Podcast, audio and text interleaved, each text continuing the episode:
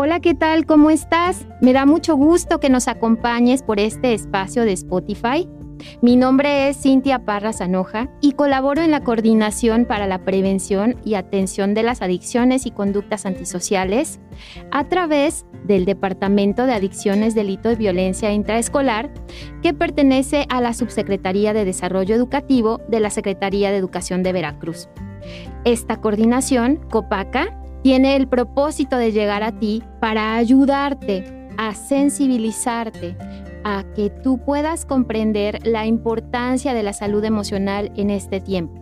Por eso vas a encontrarte a través de este espacio muchos temas que te van a ayudar a mejorar tus habilidades para ser mamá o papá vas a poder identificar aquellos errores que te están alejando de tus hijos y podrás educar desde el amor, nunca desde el miedo.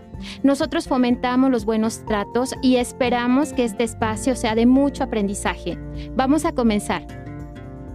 Hablaremos hoy de cómo ayudarles a organizar su tiempo ya que el estudio es una fuente de disfrute y satisfacción.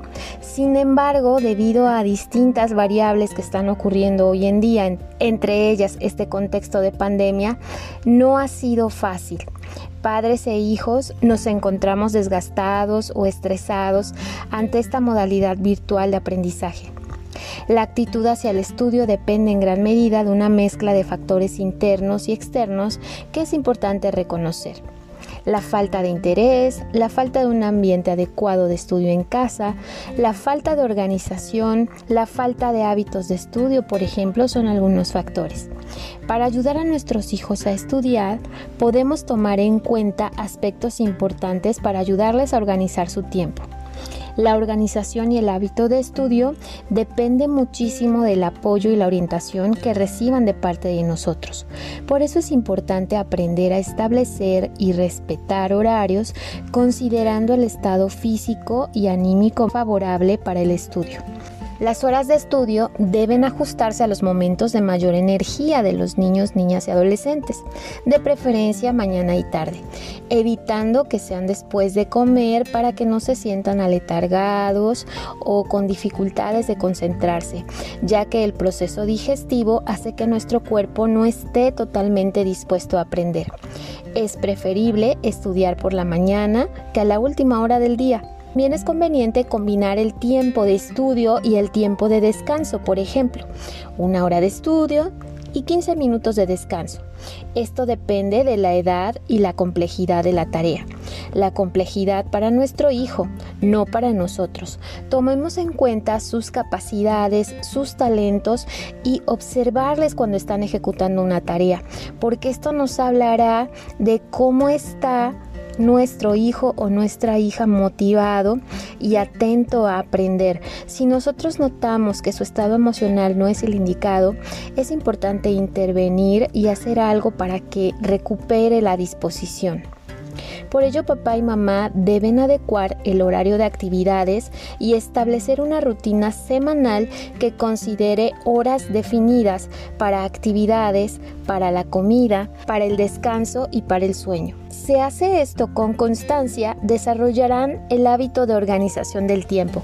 Para desarrollar e instaurar este hábito en la vida de nuestros hijos es necesario que participes, que tu presencia esté presente. Esto implica ayudar y motivar a tu hijo a cumplir con el horario establecido y concentrarse en las tareas a realizar. Palabras de aliento y reconocimiento son muy útiles.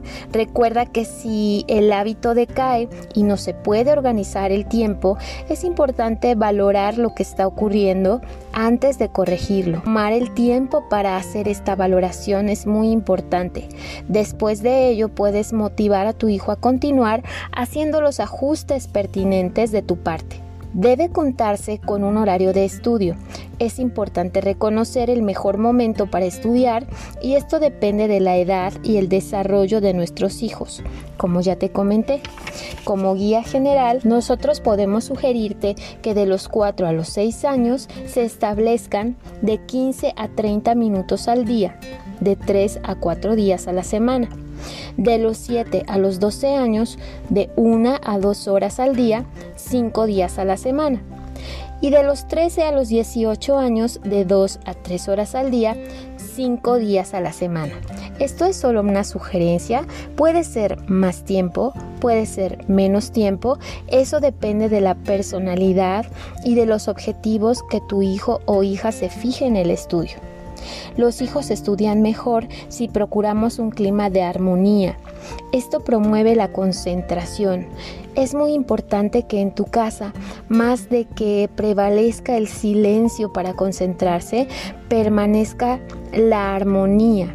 Que tu hijo perciba un ambiente de calma que le genere esta seguridad por aprender. Recuerda que modelar con el ejemplo es importante Interésate por estudiar también. Eso ayudará a su motivación y te verá que tú también estás dispuesto a seguir estudiando. Incluso pueden hacerlo juntos.